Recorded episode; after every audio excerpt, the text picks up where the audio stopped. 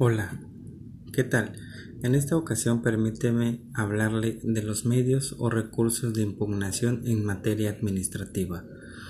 Los recursos administrativos serían todos los medios de protección al alcance de los particulares o administrados para impugnar los actos y hechos administrativos que lo afectan y en general para defender sus derechos respecto de la administración pública. Es decir, el recurso administrativo es una defensa legal que tiene el particular afectado para impugnar un acto administrativo ante la propia autoridad que lo dictó, para que lo revoque o anule una vez comprobada la ilegalidad o la inoportunidad del acto, mismo que se tendrá que presentar por escrito ante el mismo órgano que dictó el acto impugnado que además será el competente para resolverlo. La impugnación se refiere al acto de contradecir y combatir. Por lo tanto, en el derecho, la expresión impugnación tiene un sentido amplio. Es un recurso que se utiliza para designar tanto las inconformidades de, de las partes y demás participantes contra los actos de autoridades para obtener su revisión inconformidad, revocación o anulación. Ahora bien, veamos alguno de ellas. En primer lugar, tenemos los medios de impugnación en la Ley Federal de Procedimiento Administrativo. En su artículo 83 nos dice que los afectados por los actos y resoluciones de las autoridades administrativas que pongan fin al procedimiento administrativo a una instancia o resuelvan un expediente podrán interponer el recurso de revisión. En los casos de actos de autoridad de los organismos descentralizados federales, de los servicios que el Estado presta de manera exclusiva a través de dichos organismos y de los contratos que los particulares solo pueden celebrar con aquellos que no se refieran a las materias excluidas de la aplicación de esta ley. El recurso de revisión previsto en el párrafo anterior también podrá imponerse en contra de actos y resoluciones que pongan fin al procedimiento administrativo, a una instancia o resuelvan un expediente. Continuemos con la Ley Federal de Procedimiento Administrativo del Distrito Federal. En su artículo 108 y 109 nos habla sobre el recurso y término para imponer tal recurso, la cual dice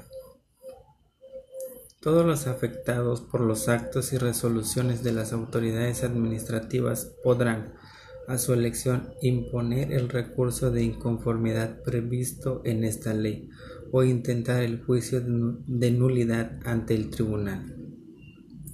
El término para interponer el recurso de inconformidad será de 15 días hábiles, contados a partir del día siguiente al que surta sus efectos la notificación de la resolución que se recurra. Por otra parte, el Código de Procedimientos Administrativos del Estado de México, en su artículo 186 nos habla del recurso administrativo de inconformidad que dice que todo acto y resolución de las autoridades administrativas y fiscales los particulares afectados tendrán la opción de interponer el recurso administrativo de inconformidad ante la propia autoridad o el juicio ante el Tribunal de lo Contencioso Administrativo.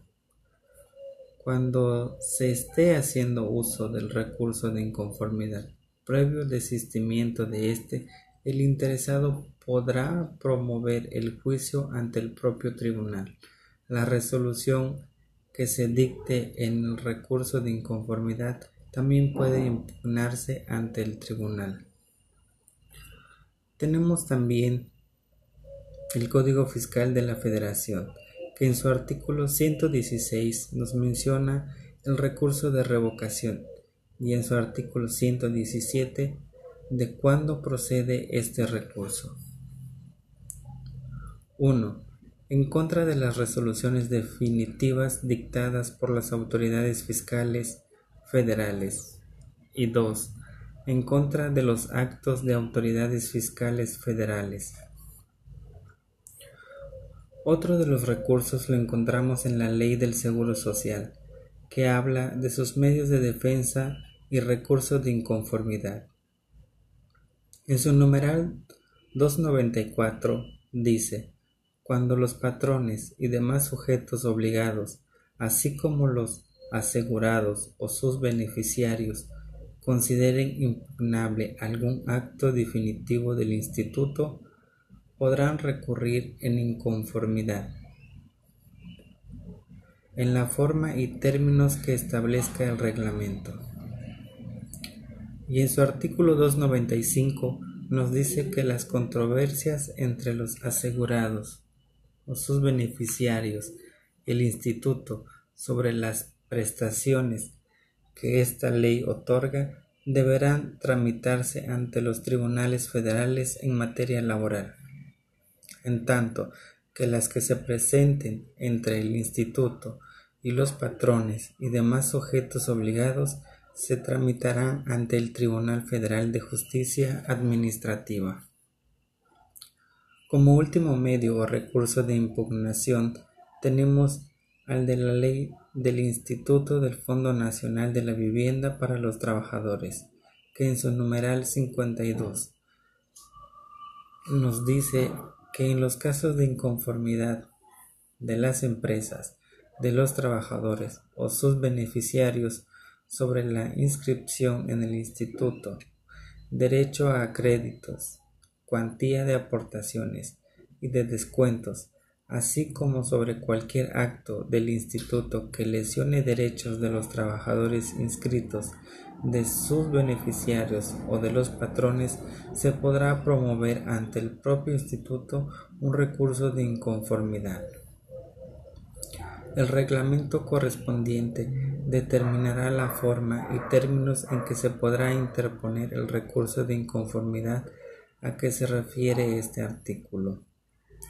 El artículo 52 nos dice que las controversias entre los trabajadores y sus beneficiarios y el Instituto sobre derechos de aquellos que resolverán por los tribunales federales en materia laboral una vez agotado en su caso el recurso que establece el artículo anterior. Los requisitos básicos de estos medios o recursos de impugnación son los siguientes. 1. El órgano administrativo al que se dirige. 2 Nombre de quien interpone el recurso. 3. El acto administrativo y la fecha en que se notificó. 4. Los agravios. 5. Copia de la resolución o acto impugnado, así como pruebas que den soporte a los agravios.